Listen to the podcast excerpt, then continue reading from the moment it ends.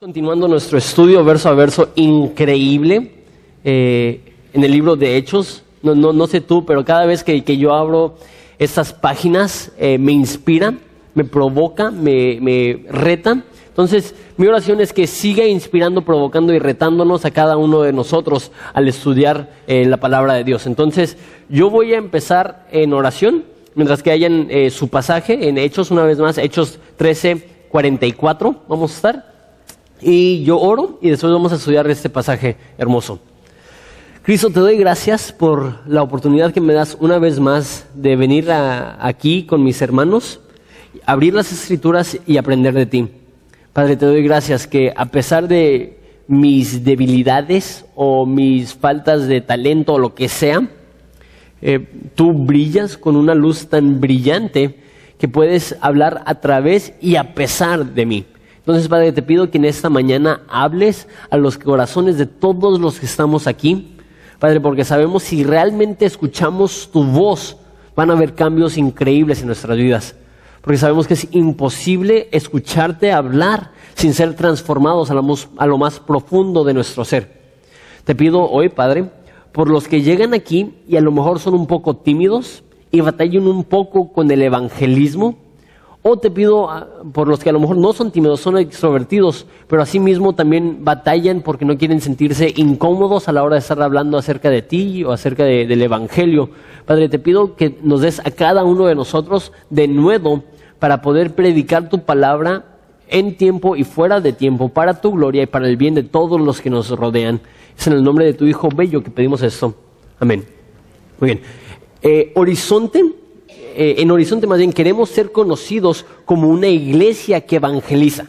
Y no solamente que de vez en cuando hacemos un evento para no cristianos o que de vez en cuando vamos y hablamos con personas, sino que nosotros como una iglesia en general tratemos con este tema todos los domingos, que si tú traes a tus amigos que no son cristianos, ellos puedan escuchar la verdad del Evangelio aquí y buscar a Jesucristo. Queremos que, que así sea esta iglesia y también queremos que los diferentes miembros de esta iglesia participen en evangelismo diario.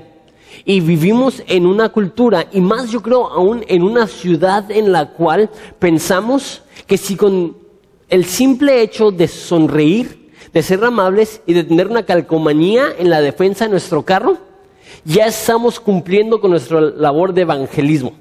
Entonces, o si, si decimos Dios te bendiga, con eso van a deducir las personas con las que hablamos, ah, debe de ser cristiano, ah, yo creo que fue amable porque quiere que yo conozca a Cristo, pero no es suficiente solamente tener ese tipo de interacciones con no cristianos en los cuales ellos tienen que adivinar si somos cristianos o no. Eh, existe un dicho, y he hablado mucho de esto, que dice, eh, enseña el Evangelio siempre y si es necesario, usa palabras. Eh, y eso es bueno si significa que siempre debemos de vivir de tal forma que confirma el Evangelio, pero eso no pudiera ser más erróneo si pensamos que para compartir el Evangelio no se necesitan palabras. Para compartir el Evangelio necesitamos abrir nuestras bocas, necesitamos compartir lo que viene en las Escrituras, necesitamos decir lo que Cristo hizo. Si no predicamos, no estamos evangelizando.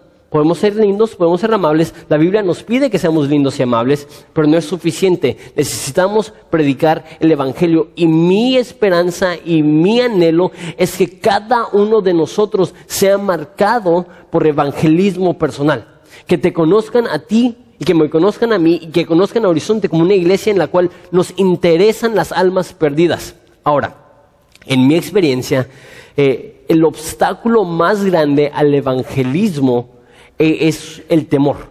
Y muchas veces, y más cuando hablamos con un completo extraño o aún con un amigo, hay cierto temor, te da cosita, no quieres decir algo que no es cierto. Eh, y yo creo que no importa cuánto tiempo tengas de cristiano, hablar con alguien que no conoces acerca del Evangelio es algo incómodo. ¿Qué onda? ¿Cómo estás? ¿Cómo está el clima? Muy bien, ¿conoces a Jesús? Es como que, ah, eh, este, eh, si, si siempre cuando mencionas a Jesús, aún siendo pastor, es como, pero les voy a decir la verdad. Yo creo que, que los pastores tenemos más oportunidades que cualquier persona para evangelizar y me molesta. Como no tienen ni idea cuando pastores dicen, no, es que yo no tengo tiempo para evangelizar. Porque cuando eres pastor es facilísimo compartir tu fe. ¿Por qué? Porque cuando conoces a una persona, lo primero que dicen inevitablemente es ¿a qué te dedicas? ¿Verdad? Entonces, si tú eres albañil y te preguntan a qué te dedicas, soy albañil. Ah, ok, perfecto. Pero cuando eres pastor y te, preguntan a qué te dedicas y dices, soy pastor, ahí o, o compartes o la persona te ve como un hipócrita. Entonces no tienes opción. O compartes y es incómodo o no compartes y es incómodo. Entonces, en el momento que dices soy pastor, la conversación automáticamente tiene que ir dirigida al Evangelio y de todos modos, aunque no lo haga, ya es incómodo. Pero cada uno de nosotros tenemos que tener el deseo y el denuedo para abrir esas conversaciones incómodas y compartir la esperanza que hay en Cristo. Y como dije, eh, el obstáculo es eh, el temor y el temor específicamente al rechazo. Tenemos miedo y qué si comparto y no reciben lo que les quiero decir. ¿Qué si comparto y resulta que son ateos? ¿Qué si comparto y resulta que no comparten mis convicciones? ¿Qué si comparto y resulta que, no creen en la Biblia, que no creen en Dios, que no creen en Jesús? Y, tenemos un, poco de, incomodidad y temor por eso. Pero en mi experiencia, más aún que el temor a que rechacen el mensaje, lo que más limita el evangelismo es el temor a que nos rechacen a nosotros. Entonces, no he compartido con mi amigo. ¿Por qué? Tengo miedo que el momento que le predique ya no quiera ser mi amigo. No, no, no quiero compartirle a mis vecinos. ¿Por qué? Porque tengo miedo que me rechacen a mí y que cada vez que los vea, cuando estamos entrando, cuando estoy entrando a mi casa, haya ese momento incómodo en el cual él sabe que yo soy cristiano y a él no le caen bien los cristianos y por eso ya no nos llevamos. Y hay cierto temor eh, al rechazo personal. Ahora, lo que vamos a ver en la historia de hoy es que con el Evangelio, siempre van a haber personas que lo rechazan al Evangelio y siempre van a haber personas que te rechazan a ti. Y cada vez más eh, van a haber personas, conforme va creciendo el cristianismo en México y está creciendo, en los últimos 10 años, perdón, en los últimos 20 años, se ha duplicado el número de cristianos en México. En México ha crecido de, de 4% de cristianos a 9% de cristianos en los últimos 20 años y los expertos especulan que en los próximos 20 años se va a duplicar otra vez la cantidad de cristianos en México. Eso significa que en México probablemente hay alrededor de 20% de cristianos en el país. ¿Y qué es lo que va a pasar conforme va aumentando el nivel de cristianismo?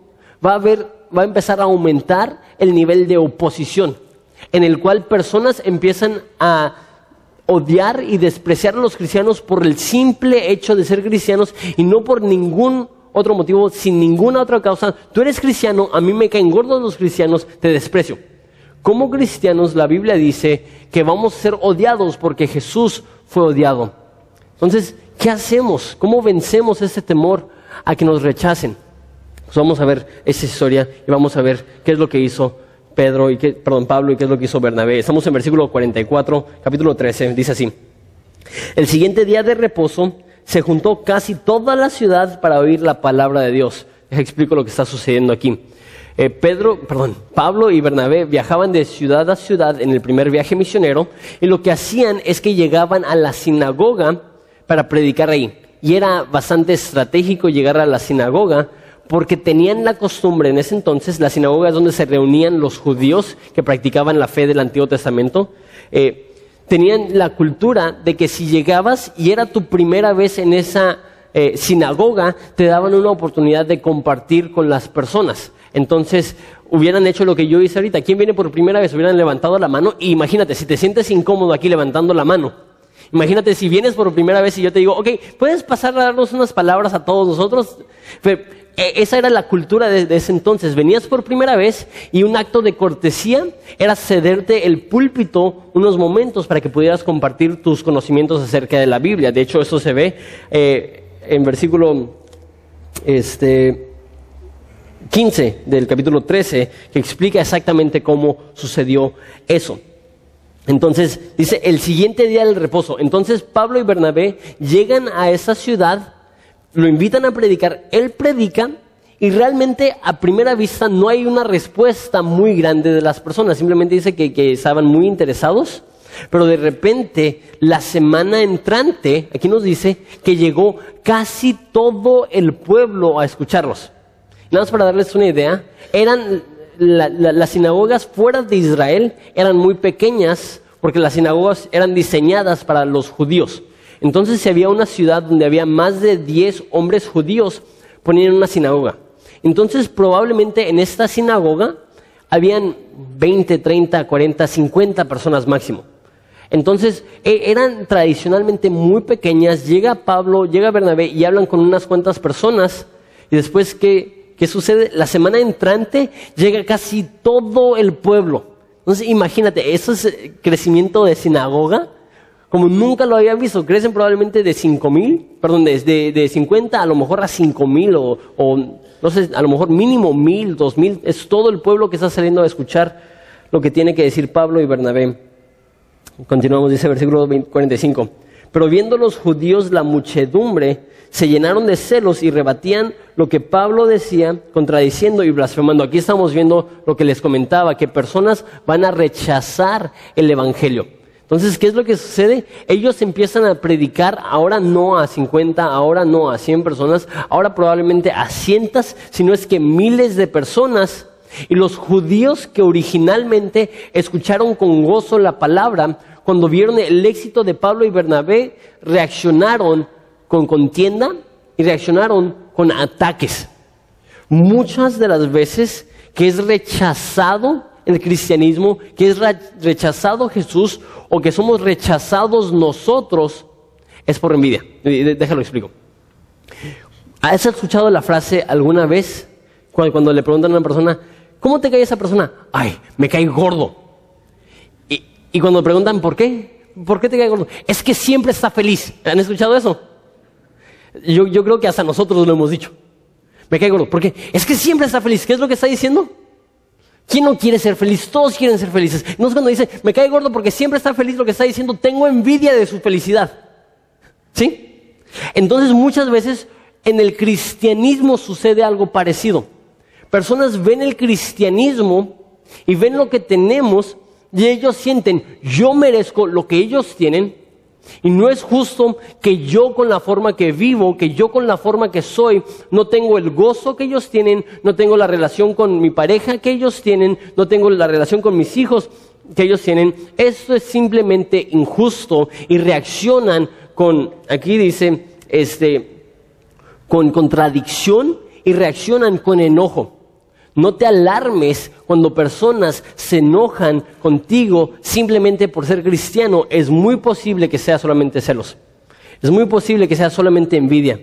Es muy posible que simplemente es que ellos ven la relación que tienes con Jesús. Ellos lo anhelan profundamente, pero porque rechazan a Jesús no les es disponible y se enojan. Pero esperen, eh, a veces somos los recipientes de eso pero a veces nosotros somos los que nos suponemos celosos por el éxito ajeno. ¿Alguna vez te ha pasado? Y esto pasa muchísimo entre cristianos. Que vemos que un ministerio prospera e inmediatamente pensamos que porque son mejores que nosotros, que tienen algo mal. Entonces, sí, claro que está creciendo esa iglesia, pues mira la personalidad del pastor. No van a escuchar la Biblia, van a escuchar al pastor, que es, muy bueno para hablar. O, pues claro que van a ir a esa iglesia, tienen aire acondicionado. Eso es lo que escuché en, El Salvador, de una iglesia grandísima de como 30 mil personas. Y cuando le pregunté a alguien, ¿por qué crees que creció tanto? Pues obvio, tienen aire acondicionado. es como que, claro, sí. Necesitamos poner aire acondicionado en el... No, es. Este, y lo que ellos dicen, el crecimiento se debe a algo carnal crecieron por el estilo de música, crecieron por el estilo del pastor, crecieron por el local en el que están. Y es imposible que admitan que hay una obra genuina del Señor sucediendo ahí. Ten cuidado, porque somos susceptibles a hacer lo mismo. A que veamos una iglesia vecina que Dios está prosperando e inmediatamente pensar que es porque son carnales o porque son peores que nosotros, lo que sea. No. Muchas veces cuando reaccionamos así, demuestra en nosotros esa envidia demuestra en nosotros esos celos. Que Dios nos libre de ser así y que en vez de celebrar la obra de Dios en las vidas de los demás, los juzguemos porque no lo entendemos. Mejor hay que ver la obra de Dios en la vida de los demás y celebrarlo entendiendo que solamente por su gracia. Continuamos. Este versículo 46. Entonces Pablo y Bernabé, hablando con denuedo, dijeron, a vosotros a la verdad era necesario que se os hablase primero la palabra de Dios, hablando de los judíos, mas puesto que la desecháis y no os juzgáis dignos de la vida eterna, he aquí nos volvemos a los gentiles. Entonces, dos cosas que estamos viendo aquí. Uno, es esta palabra. Dice, dignos de vida eterna. Pablo ve a estos judíos y les dice, ustedes no son dignos de vida eterna. Esto debe ser interesante, porque si tienes tiempo en horizonte, tú entiendes que nadie es digno de vida eterna, que, que nadie merece la salvación, que la salvación es por gracia y que nosotros no merecemos, al contrario, merecemos ira, merecemos castigo, merecemos el infierno y aunque no merecemos nada, Dios nos da perdón. Eso, eso es lo que creemos en Horizonte. Entonces, ¿por qué les dice, me voy? Porque ustedes no merecen la vida eterna. ¿Qué no merecen la vida eterna tampoco los gentiles? Pero esa, esa palabra ahí que no son dignos, no significa que no son lo suficientemente buenos para recibir. Pero cuando dice no son dignos para la vida eterna, está diciendo son incapaces de recibir la vida eterna. Y escúchame bien. Eso significa que hay algo que nos hace incapaces de tener vida eterna. Y la mayoría de personas empiezan a decir, no, pues es la, forma que vivimos. Si tú fumas, si tú tomas, si tú haces ciertas cosas, entonces tú eres indigno de la vida eterna. No, no. ¿Qué es lo que nos hace indignos de la vida eterna? Mira, versículo 46 todavía.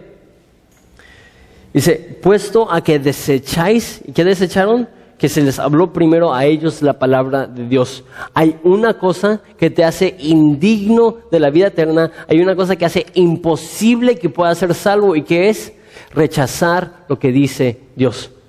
Lo único que impide la salvación de tu alma es rechazar la palabra perfecta de Dios. Pero cuando nos humillamos, y confesamos nuestros pecados, la Biblia dice, Él es fiel y justo de perdonarnos de todo pecado, de limpiarnos de toda injusticia. Déjate digo eso. Hay personas que creen que porque hicieron esto, que ya no pueden ser salvos. Porque le fui fiel a mi esposa, porque consumí drogas, porque lastimé a alguien, porque robé esto. No, es imposible que Dios me ame, es imposible que Dios me perdone. ¿Sabes qué? No hay pecado tan grande que Dios no puede perdonar pero Dios no está dispuesto a perdonar a alguien que no está arrepentido.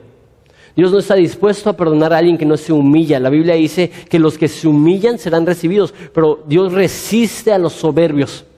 Entonces, ellos son indignos, ellos son incapaces de merecer de recibir, perdón, la vida eterna porque no se han humillado y no han recibido la palabra de Dios. ¿Y qué es lo que hace Pedro? Perdón, ya van tres veces que lo digo. ¿Y qué es lo que hace Pablo? Se va, deja a los judíos y se enfoca en los gentiles. Y eso va a ser a lo mejor difícil para algunos de ustedes. Pero eso me demuestra a mí que hay veces en el cual es mejor dejar de enfocarte en los que son renuentes y empezar a enfocarte en los que están más dispuestos. Déjame explico. Tenemos a veces un deseo y muchas veces es por amor real que queremos con tantas ganas que un ser querido conozca a Jesús que seguimos insistiendo, insistiendo, insistiendo, insistiendo, insistiendo. Y algunos de ustedes, hombres, estuvieron casados con esta mujer y saben que a veces el insistir tanto, en vez de ser una bendición, resulta ser un obstáculo. Entonces lo que este, Pablo hace, en vez de seguir insistiendo, y se va, si no quieren recibir, si quieren rechazar, me voy a ir con los que sí quieren recibir, los que sí quieren aceptar. Llega el momento en el cual debemos de no dejar de orar por nuestros seres queridos, no dejar de, quererlos y servirles, pero sí dejar de, intentar de salvarlos con nuestras propias fuerzas. Deja, uso un ejemplo. Eh, yo me crié patinando y hay, ciertas personas, hay como cuatro o cinco personas eh, que yo estimo muchísimo, son de mis mejores amigos y ellos no son cristianos, ellos patinan, al contrario, ellos me lo han hecho eh, muy claro que ellos no tienen ningún deseo de conocer a Dios, no tienen ningún deseo de seguir a Dios, al contrario, eh, probablemente se consideran ateos, pero nada más no, no tienen ningún deseo de ir a la iglesia, de conocer a Dios, nada. Eh, y les he hablado del cristianismo y me dicen, ¿sabes qué, Jonathan? Nos caes bien, te queremos, eres buen amigo, pero de Dios no me hables. Este, yo entendí, y a lo mejor ya no paso tanto tiempo con, con ellos, pero esas cuatro o cinco personas no se imaginan lo mucho que he orado por ellos. Es más, no hay nadie en el mundo por el cual he pedido tanto por su salvación como estos cuates, amigos míos, pero entendí algo no va a ser de provecho para su alma que cada vez que los vea les insista. ¿Qué es lo que es mejor? Ir con aquellos e insistirle a aquellos que sí desean escucharlo. Entonces, lo voy a decir porque sé que sucede mucho en el cual hay una pareja, más bien una persona que cree y su pareja no cree, o los papás creen y los hijos están en rebelión, o en algunos casos los hijos creen y los papás son los que no quieren creer sigue orando por ellos, sigue amándolos, sigue sirviéndoles, sigue viviendo de tal forma que puedan ver a Cristo en tu vida, pero llega el momento en el cual tienes que enfocar la mayor parte de tu esfuerzo ayudando a aquellos que sí quieren escuchar, ayudando a aquellos que sí quieren recibir. Y no estoy diciendo que, desprecias o rechazas a esas personas, porque lo que vamos a ver con Pablo es que él va a seguir orando por los judíos, es más, dice en Romanos de capítulo 9, que él desea ser anatema con tal de que sus hermanos judíos puedan ser, judíos puedan ser salvos. En otras palabras, eh, Pablo dice, si pudiera irme al infierno con tal de que los judíos fueran cristianos, lo haría. él no deja de amarlos, él no deja de orar por ellos, pero se enfoca en aquellos que quieren recibir y en aquellos que quieren responder, y nosotros debemos de hacer lo mismo. Versículo 47.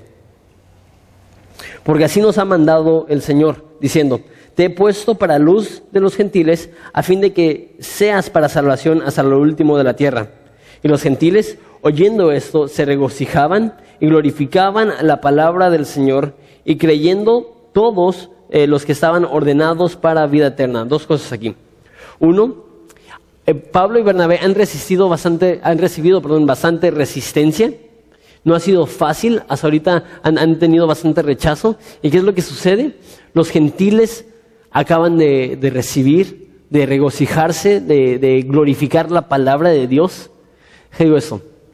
Es difícil cuando personas que amamos rechazan la palabra de Dios, pero qué bello es cuando responden. Qué bello es cuando reciben. Y yo creo que, que lo que nos impide muchas veces que evangelicemos es el temor al rechazo. Pero yo creo que la forma que combatimos eso es la emoción de la posibilidad de que respondan positivamente. Entonces tú dices, igual y rechazan el mensaje, pero existe la posibilidad de que respondan positivamente al Evangelio, que tengan esa reacción, que se regocijen por la palabra del Señor, que glorifiquen la palabra del Señor. Créeme, debemos de, como Pablo, enfocarnos en los que están creyendo para obtener gozo para nuestra alma, no enfocarnos en los que están rechazando. Y ahora, una frase muy interesante ahí muy importante teológicamente. Dice, versículo 48, los que estaban ordenados, perdón, y creyeron todos los que estaban ordenados para vida eterna. Históricamente, esto ha sido un debate enorme entre cristianos que no se ha tratado tanto en México, no sé por qué, pero cada vez más está empezando a surgir un poco más este debate, que es, ok, ¿Soy salvo porque yo escojo a Dios? ¿O soy salvo porque Dios me escogió a mí? Y esa es la, pregunta que, existe. ¿Somos salvos porque nosotros creemos en Dios o somos salvos porque Dios nos perdonó a nosotros? La respuesta es sí. Sí. Somos salvos porque creemos en Dios y somos salvos porque Dios nos escogió. No es una u otra. Y aquí yo creo que esto lo explica de la forma más fácil de entender. Son las dos cosas. Somos salvos porque Dios nos eligió y somos salvos porque nosotros creímos en Dios. No son dos temas separados, sino dos temas que funcionan como un conjunto. Es más, eh, un teólogo, probablemente, no sé si el, bueno, eh, probablemente el teólogo más reconocido e inteligente del siglo XX, se, llama J.I. Packer, G.I. Packer, le, le preguntaron, ¿tú qué opinas acerca de la salvación. ¿cómo reconcilias los conceptos de la elección divina y la responsabilidad humana? Su respuesta, no tengo que, que reconciliar amigos. No están peleados. El concepto de la elección de Dios y el concepto de la elección, perdón, y de la responsabilidad humana no están peleados. Yo sí creo que Dios es el que toma la iniciativa, que si dependiera de nosotros nadie sería salvo, pero sí Dios nos permite y todos los que son ordenados para salvación resultan que creen. Y es como dos pedales en una bicicleta. Él elige, nosotros respondemos. Él salva, nosotros creemos. Él da gracia, nosotros tenemos fe. Él inicia y nosotros, por su gracia, respondemos. Pero no, no quiero, y esto sucede más en iglesias que enfatizan mucho doctrina y teología, se empiezan a pelear por esto. Uno enfoca más la soberanía de Dios, otro enfoca más la responsabilidad del hombre. ¿Sabes qué? Los dos conceptos funcionan juntos. No tenemos que divorciarnos o separarnos, pelearnos por algo que realmente son dos lados de la misma moneda. Y aquí lo explica increíblemente. Todos los que fueron ordenados a la salvación creyeron. Entonces, ¿son salvos porque fueron ordenados a la salvación? Sí. ¿Son salvos porque creyeron? Sí. Este, una vez más, los conceptos no están peleados. Versículo 49. Y la palabra de Dios se difundía por toda aquella provincia.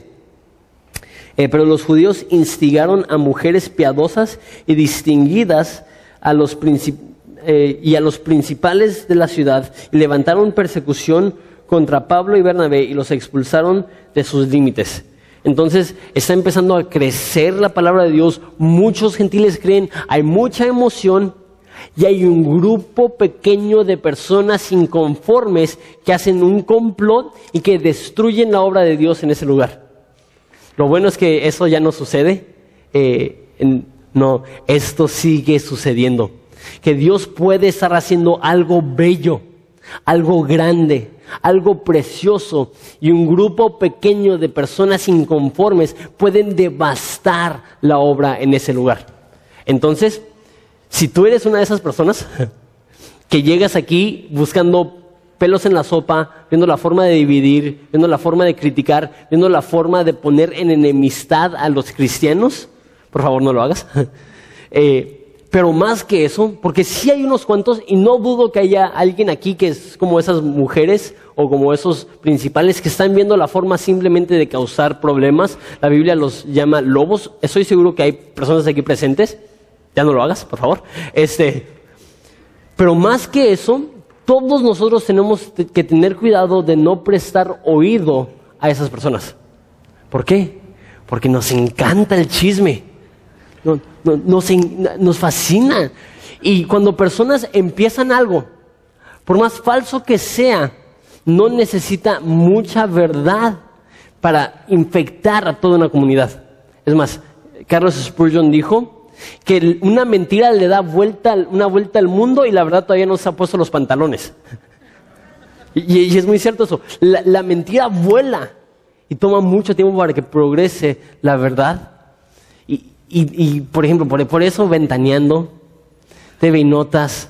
¿Por qué, ¿Por qué crees que tantas personas ven esas cosas? Hasta saben el avión viajando del Salvador y la persona junto a mí era un hombre leyendo TV y notas. Yo, yo, pensaba que eran para mujeres y el, y el vato se veía heterosexual. Estaba leyendo TV y notas. ¡Qué chafa! ¿Por qué aún los hombres leen si Shakira está embarazada o no? Porque hay algo en nosotros que nos fascina el chisme. Si tú lees eso, hazte un favor. Por favor, no, no, no veas esas cosas, están muy chafas. Ok, continuando. No necesitas un grupo grande para levantar este, furia en los corazones de las personas. Es más, hemos visto esto históricamente en nuestro país, que no necesitas mucha gente para molestar a muchas personas. Es más, por ejemplo, con el movimiento Yo Soy 132 de esos últimos meses. Se me hace que, que, a, la, a la marcha de Yo Soy 132, en Ensenada llegaron como tres personas, algo así. Y sin embargo salían todos los periódicos. ¿Por qué? Porque aunque sea un grupo pequeño de personas que están protestando, tiene mucho alcance. Por más pequeño que sea la protesta, más personas lo escuchan. No sé por qué. Es, eh, la forma que es el ser humano. Entonces, cuando personas están intentando dividir, crece. Cuando personas están intentando compartir la verdad, hay un buen de oposición. Continuamos. Versículo 51. Ellos entonces, sacudiendo contra ellos el polvo de sus pies, llegaron a Iconio. Y los discípulos estaban llenos de gozo y del Espíritu Santo. Dos cosas aquí. Están pasando por dificultad. Intentaron ver a muchas personas salvas y unas cuantas personas determinadas los atacaron, los sacaron de la ciudad. No sé tú, pero yo sería algo aguitado. Eh, tanto esfuerzo para ver a esas personas salvadas y ahora ya se esfumó todo. Pero no están aguitados, ¿qué es lo que tienen? Dice, se llenaron de gozo en el Espíritu Santo. Eh, está uniendo esos dos conceptos, la llenura del Espíritu Santo y el nivel de gozo que tenemos. ¿Quieres experimentar un alto nivel de gozo en tu vida? Sé lleno del Espíritu Santo. Porque cuando eres lleno del Espíritu Santo, aún en la adversidad, y aun cuando las cosas no salen como quieres, y aun cuando estás intentando hacer una buena obra y alcanzas resistencia de hombres malos, eh, puedes tener gozo aún en la adversidad. Versículo 1 eh, del capítulo 14. Y aconteció que en Inconio entraron juntos en la sinagoga de los judíos y hablaron de tal manera que creyó una gran multitud de judíos y asimismo de griegos. Entonces, llegan a otra ciudad, entran a la sinagoga, empiezan a predicar y creen muchos judíos y creen muchos griegos, versículo 2, mas los judíos que no creían excitaron y corrompieron los ánimos de los gentiles contra los hermanos. Vemos exactamente lo mismo. Muchas personas responden positivamente y ¿qué es lo que pasa? Un grupo pequeño de personas enojadas destruyen la obra de Dios que, está sucediendo ahí. Eh, dos cosas aquí. Uno, eso nos demuestra que no es suficiente creer algo superficialmente. El cristianismo no es una decisión emotiva momentánea a seguir a Jesucristo. ¿Y cuántos de nosotros hemos hecho eso? Vamos a un retiro, vamos a una predicación, vamos a un campamento, escuchamos una prédica y ¿qué decimos? Dios, te voy a seguir hasta los fines de la tierra. Heme aquí, envíame a mí. Jamás voy a volver a hacer esta cosa, jamás voy a volver a cometer este pecado. ¿Y qué es lo que sucede a los dos días? Es como que... ¿Y la promesa? ¿Qué pasó? Y tantas personas tratan el cristianismo como eso, como una serie de promesas emotivas que no cumplimos. No es así. Esas personas creyeron un momento, y se alejaron y se apartaron el otro. Eso no es el cristianismo. El cristianismo es una decisión concreta a seguir a Cristo el resto de nuestras vidas. ¿Van a haber tropiezos? Sí. ¿Van a haber dificultades? Sí. ¿Van a, ¿Va a haber oposición? Sí. Pero el cristianismo sigue progresando. Entonces, esas personas originalmente creen, llegan personas, y de hecho la palabra ahí, eh, eh corromper, en versículo 2, en otras traducciones dice envenenaron. Entonces llegaron esas personas y a través de sus críticas de Pablo y Bernabé envenenaron las conciencias de esos hombres. Versículo 3. Por tanto, se detuvieron ahí mucho tiempo hablando con denuedo, confiados en el Señor, el cual daba testimonio a la palabra de, de su gracia, concediendo que se hiciesen por la mano de ellos señales y prodigios. Interesante. En el pueblo anterior hay oposición, se van. En ese pueblo hay oposición y se quedan. ¿Cuál es la diferencia? Yo creo que anteriormente dejaron a los judíos para ir a los gentiles porque los judíos no estaban recibiendo la palabra de Dios y los gentiles sí. Aquí estamos viendo que permanecen porque no son personas que los están rechazando, sino personas que quieren recibir el mensaje del Evangelio, pero ahora tienen dudas. Ya las personas los están engañando. Debemos de, como una iglesia, estar dispuestos a tenerle mucha paciencia a los nuevos o los que están a punto de convertirse. Tenemos que tenerle mucha paciencia y créanme, Horizonte es una iglesia con muchos nuevos. Y es muy fácil para alguien que tiene 10 años en el Evangelio ver a uno nuevo, a uno que va llegando que es nuevo con desprecio. Es decir, ¿por qué tú no estás haciendo eso? ¿Por qué tú no estás haciendo eso? ¿Por qué tú no estás haciendo eso? En vez de decir, ok, yo entiendo que tú estás empezando, yo entiendo que tú tienes dudas, yo entiendo que tú tienes cuestiones que necesitas solucionar entre tú y Dios y te voy a tener un poco de paciencia. Eh, el pastor de, Capilla Calvario San Salvador estaba contando que eso es lo que le sucedió a él, que él, llegó, eh, él conoció a Cristo, fue a una iglesia y tenía muchísimas dudas. Él era un empresario y, conoció a Cristo ya mayor y, y empezó a hacer muchas, muchas preguntas y el pastor, ¿qué le dijo? Tú tienes espíritu de rebelión. Porque no estás dispuesto a creer la, palabra de Dios sin hacer preguntas. ¿Y qué es lo que pasó? Por muchos años él batalló porque tenía tantas dudas. Pablo y Bernabé se quedan porque entienden que las almas de esas personas están sobre la balanza y quieren hacer todo lo posible por ayudar y apoyarles. Continuamos. Este, por eso dice, por tanto se detuvieron ahí mucho tiempo, hablando con denuedo confiados en el Señor, el cual daba testimonio a la palabra de su gracia, concediendo que se hiciesen por las manos de ellos señales y prodigios. la gente de la ciudad estaba dividida, algunos estaban con los judíos y otros con los apóstoles. Entonces Pablo y Bernabé están predicando, ¿y qué es lo que pasa? Hay una división tremenda entre los que reciben y los que rechazan. Eso debe de suceder. Cuando se predica la palabra de Dios, la Biblia dice que es una espada de dos filos que es cortante. La, Biblia dice acerca de sí mismo que es como un fuego todo consumidor. Ahora, no le darías un fuego todo consumidor a un niño de dos años, ¿verdad? ¿Por qué? Porque es peligroso. ¿Por qué? Porque puede lastimar. Asimismo, la palabra de Dios puede lastimar, puede herir. Jesús dijo, no piensen que vine a traer paz. No vine a traer paz, sino una espada. Eso lo dice en el libro de Lucas. ¿Qué es lo que pasa? Cuando escuchamos el Evangelio, debe de ser un parteaguas. Debe de ser un entronque en el camino en el cual tenemos que decir, ¿voy a darle a la izquierda o voy a darle a la derecha? ¿Voy a recibir el, perdón de Dios o voy a rechazar el regalo de la fe? Y aquí dice que el pueblo estaba enojado e airado en contra de Pablo y Bernabé, estaban yendo en contra de ellos y habían personas que recibían. Muchos predicadores y muchas personas y muchos de nosotros, aun cuando predicamos en la calle, regresando a mi punto principal, compartimos y predicamos de tal forma que nadie se ofenda, que a nadie le moleste, que sea palpable para todos. ¿Qué es lo que pasa aquí? O recibes o te ofendes. El Evangelio es ofensivo. La verdad de la Biblia no es algo eh, que para el corazón no regenerado, para el corazón que no conoce a Dios, es algo que se antoja. Al contrario, la, Biblia dice, el que quiere venir en pos de mí, niégase a sí mismo.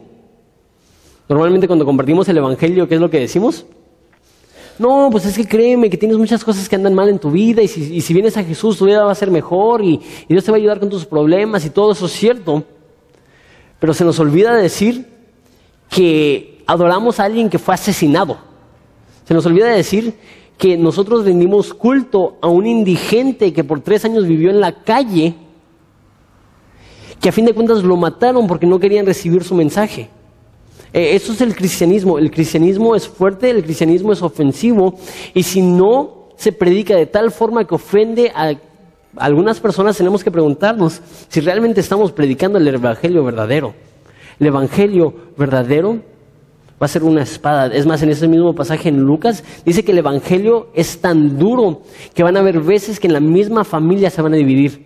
Que van a haber veces que dice que el Evangelio va a poner en pleito a papá con hijo, a vecino con vecina, a patrón con empleado, a suegra con yerno, aunque eso ya es siempre, no necesitas el Evangelio para eso.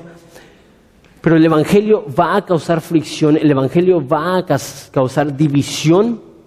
Y si las personas escuchan lo que decimos y no se ofenden o no lo reciben, tenemos que preguntarnos si realmente estamos predicando la verdad. Es más, Carlos Spurgeon, hablo de él mucho, me encanta, es un escritor de hace 200 años, dijo que si personas pueden escuchar todo un estudio de una hora sin sentirse incómodos ni una vez, el pastor probablemente no está predicando la verdad. ¿Por qué? Es la naturaleza de la Biblia, es una espada de dos filos, es un fuego todo consumidor. dice eh, Cristo acerca del Evangelio que es como una piedra que nos destruye. Dice uno de mis versículos favoritos en Habacuc, dice, vamos, ven, vamos a regresar al Señor porque Él nos ha cortado, pero nos ha vendado. Dando a entender, la espada es como una espada que corta, pero no con el fin de destruirte, sino que es como una cirugía que extrae el cáncer para sanarte. Pero la mayoría de personas no quieren, la mayoría de personas rechazan. Versículo 6, y con eso voy a terminar. Perdón, versículo 5. Pero cuando los judíos y los gentiles juntamente con sus gobernantes se lanzaron eh, a afrentarlos y apedrearlos. Habiendo subido, huyeron a Listra y Derbe, eh, ciudades de eh, Licaonia, gracias, y toda la región circunvencina. Y ahí predicaban el Evangelio. Ok, ok, tres cosas aquí. Ya dejaron a los niños ir al baño. Ok. Por cuanto los judíos y los gentiles, juntamente con sus gobernantes, se lanzaron a enfrentarlos y apedrearlos. ¿Y qué es lo que hicieron ellos? Huyeron a Listra y a Derbe. Que nada más para explicar lo que está pasando. Ya llegó tanto eh, el enfado entre las personas, entre los cristianos, más bien de los no cristianos hacia los cristianos, que los quieren apedrear. ¿Y qué es lo que hacen? Huyen. Interesante. Hay veces en las cuales vamos a ver historias en la Biblia en la cual vemos personas valientes, como Daniel, que sale un decreto del rey que dice, cualquier persona que ore va a ser lanzada o lanzado a, a la fosa de los leones. ¿Y qué hace Daniel? Abre su ventana y se pone a orar donde todos lo vean. Dices, wow, eso es de nuevo. Vemos ocasiones en las cuales, por ejemplo, en el mismo libro, que el rey dice, solamente pueden adorar a Dios, ah, perdón, solamente pueden adorar a mí como Dios. Y tres jóvenes, cuando todos se postran, se ponen de pie y no se postran. Y, él les dice, póstrense, los vamos a aventar al horno. No se postraron. Entonces, wow, qué valor, qué valentía. Pero también hay veces en las cuales se enteran que los van a pedrear y ¿qué es lo que hacen? Huyen, vámonos. Yo no quiero que me maten. Pero, pero es interesante porque eh, eh, eso no, no demuestra que, que, Pablo es un cobarde, porque vamos a ver la historia que sigue, que, este, no les quiero arruinar la historia, pero de hecho él va a, este pueblo, creen que es Dios, después él dice, no, no, no, no soy Dios, se enojan con él y ahora sí lo apedrean. Y yo creo, no les quiero arruinar la historia una vez más, regresen la semana que viene, está muy buena, lo apedrean y lo sacan del pueblo pensando que estaba muerto y yo personalmente creo que estaba muerto. ¿Por qué? Porque no, entendemos qué significa apedrear. Nosotros nos imaginamos apedrear como un, un, bonche de personas agarran una piedra de este vuelo y se la empiezan a aventar a una persona, ¿no? Y ya es la persona que están apedreando como, uy, uy, así como que esquivando todas las piedras. No, no, no. Lo que hacían es que los llevaban a un barranco Tomaban una piedra tan grande que apenas la podían cargar y la dejaban caer sobre la cabeza del individuo que iban a pedrar. Y obviamente quedaban inconscientes, muchos de ellos con el cuello roto. Y ahora con un blanco fijo descargaban su ira con piedras pequeñas. Y si el hombre era despreciado, eh, dejaban que las piedras fueran para él una tumba y nada más dejaban que su cuerpo se pudriera ahí. Entonces, no es unas cuantas piedras y no es una persona que se está moviendo intentando esquivar, no, es un hombre semimuerto que ahora están tapando y descargando su furia sobre esa persona. Ahora, si, tú te, si te apedreaban, no había posibilidades de, sobrevivir. No, no era como, pues nada más le fue muy mal, le dejaron el ojo morado. No, no, Si te apedreaban, morías. No, e, era, era muerte súbita. Entonces, vamos a ver eso. Yo creo que, que, Pablo murió y resucitó. Pero ¿qué es lo que hizo? Lo, apedrearon, lo sacaron del pueblo, llegaron los, los hermanos, se, lo rodearon, ¿lo ven? De repente se levanta Pablo. ¿Y qué es lo que hace? Vuelve a entrar a la ciudad a predicar.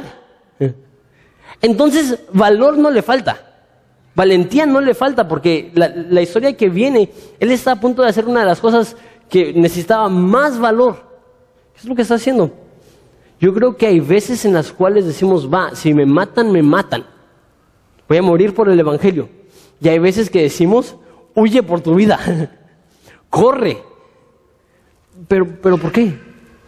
Yo creo que todo eh, tiene que ver con el llamado que tenemos, con el llamado específico que tenemos a la circunstancia en la cual estamos ahorita. Déjame explico y con eso voy a terminar. Ahorita hay un movimiento muy grande a lo que llaman el cristianismo radical. Y mucho del cristianismo radical me encantan, los predicadores que lo están eh, promoviendo son de mis favoritos, pero tienes que tener cuidado, porque lo que ellos dicen es, hay tanta necesidad en el mundo que debemos de vender nuestra casa, de vivir con, lo menos posible y dar la mayor cantidad de dinero posible a la iglesia y a las misiones. Estoy tota-, totalmente de acuerdo, debemos de vivir con el presupuesto más bajo posible para poder ayudar a la mayor cantidad de personas posibles. Pero a lo mejor Dios no te está llamando a que vendas tu casa, que vivas en la calle y que comas de los botes de basura para que puedas ayudar a misiones. A lo mejor sí. A lo mejor Dios sí te está mandando eso. No, no, no dudo de que haya personas aquí que Dios quiere que como el joven rico tú vendas absolutamente todo y te quedes como un indigente para la gloria de Dios como Jesucristo. Es posible pero no creo que ese sea el llamado universal o un llamado para todos. Yo creo que hay personas aquí que están pensando, no, es que no soy buen cristiano porque no he hecho esto. No, no. Yo, yo creo que lo que tenemos que hacer es estar convencidos cada uno de nuestras propias mentes qué es lo que Dios quiere para nosotros en esta circunstancia. Porque van a haber momentos que sí, Dios dice, va, vende todo, regálalo todo. Y va a haber momentos que Dios dice, va, invierte bien tu dinero para que por generaciones tus hijos puedan ser generosos.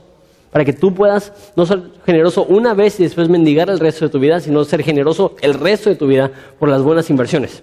A lo que estoy llegando es que todos necesitamos entender qué es lo que Dios quiere para mí y para hacer eso, qué es lo que necesitamos hacer, vivir vidas dedicadas a la oración, al Espíritu Santo, al ayuno, para que Dios, para que podamos tener esa intimidad con Dios de saber, ok, ¿es hora de huir o es momento de predicar? Y,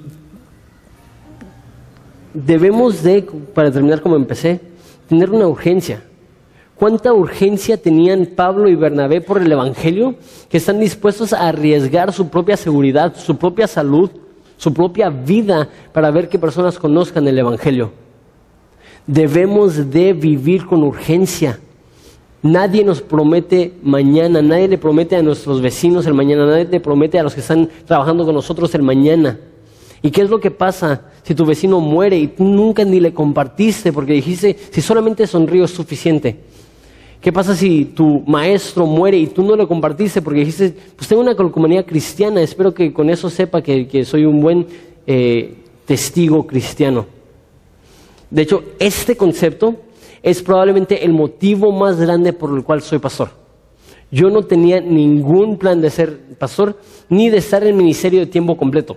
Me hubieras preguntado a los 17 años si quería ser pastor, yo te hubiera dicho, estás loco. Yo, te hubiera dicho, ni en mil años. Y muchos de ustedes que tienen tiempo en Horizonte recuerdan eso. Que hubo un momento, bueno, toda mi juventud, y tú me dices, pero ¿por qué? ¿Qué, no es bonito? el ser pastor es precioso pero viene con mucho sufrimiento. Y yo vi a primera mano el sufrimiento que vivió mi papá y yo dije, zafo, no, no, no, no quiero eso, no me conviene eso. Y yo no tenía ningún deseo a, ser pastor, yo no tenía ningún deseo de estar en el ministerio de tiempo completo. Y de hecho, fui a la escuela de evangelismo en San Diego, no porque quería estar en el ministerio, pero porque tenía temor a que mi cristianismo era tan superficial que si iba a una universidad secular iba a perder mi fe. Entonces yo dije, voy a ir a un instituto bíblico un semestre solamente para poder tener unos cuantos cimientos, para poder sobrevivir eh, la universidad. Y fue en la, primera, en la primera semana que estaba ahí que el director del instituto bíblico leyó una frase de un ateo que leía así. Decía, yo soy ateo porque no sé en qué mente cabe creer que el infierno existe y que el infierno es un lugar literal de tormento total, completo, eterno, en las cuales las personas literalmente están ardiendo y sus cuerpos quemándose sin consumirse el resto de la eternidad. No sé cómo alguien puede creer eso y creer que el cielo existe, es un lugar de gozo completo, de tranquilidad perfecta, paz y armonía con Dios, ya no hay más dolor, ya no hay más sufrimiento, ya no hay más lágrimas, todo es un gozo perfecto. Y que la única forma de salir del infierno y de llegar al cielo es a través de Jesucristo. Dijo, no sé en qué mente cabe ser tan cruel y tan frío que conozcas a miles de personas y no le compartas. Y por eso soy ateo. Y cuando leyó eso, dije, no, no estoy hablando de ustedes, yo estoy hablando de mí. Yo era hijo de pastor, yo me crié en la iglesia, yo servía todas las semanas, yo estaba involucrado. Cuando dijo eso, yo dije, ¿cuántas miles de personas conozco y no he advertido ni a uno?